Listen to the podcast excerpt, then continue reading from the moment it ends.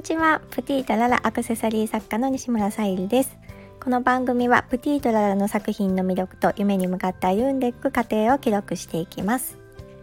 はい、今日はやっと先ほどミンネにピアスを4点掲載することができました。ちょっと予定より遅くなりましたけども概要欄にもえー、ミンネの方販売サイト載せておきますので見ていただけると嬉しいです。で今回、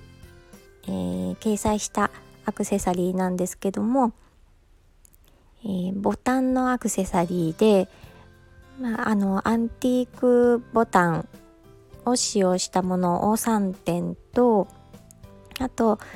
えー、あ1点は、まあ、ボタンっていうよりもあのチェコガラスという、まあ、ポニーフックでもちょっと使用させてもらっていたチェコガラスの素材を使ったピアスです。このチェコガラスももう販売終了になっている素材でチェコの職人さんが、ま、あの手作業でデザインして作られたものなので、まあ、その同じような色味の素材でも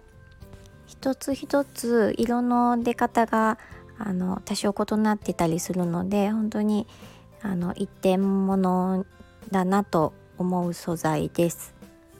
でアンティークボタンの方も本当に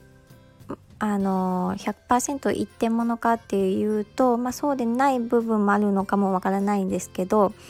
まあ、私が手に入れられるのも限られているボタンもありますしその販売されている素材屋さんの方でも本当に数少ないボタンを使用しさせてもらってるので選ぶのも楽しんでもらえるかなと思います。なんかね実は見ているとそういうボタンとかもすごく綺麗なのでちょっと自分で取っておきたいかなと思う 素材もたくさんあるんですけどでもあのお客様につけていただきたいなっていう気持ちで作ってます。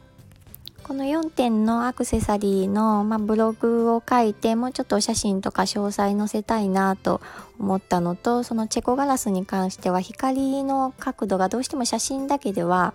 伝えきれない部分があるので動画もちょっと撮ったので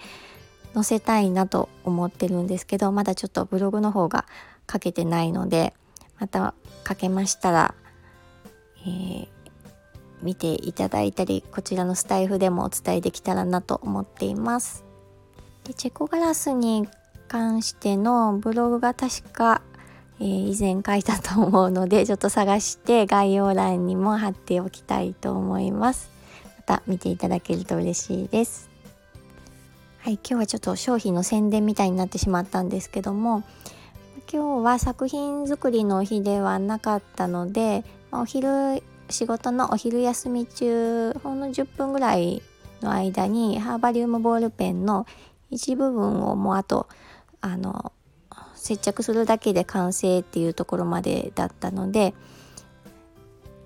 ちょっとお昼休み利用してそれが完成したのでちょっと時間の使い方がうまくいったかなって勝手に自己満足してます。ぱりコツコツの積み重ねって大事だなっていう風に今日は感じました。いろんなあの時間の使い方を今ちょっと考えながらやっているところです、はい、今日も聞いてくださりありがとうございました。プティとララさゆりでした。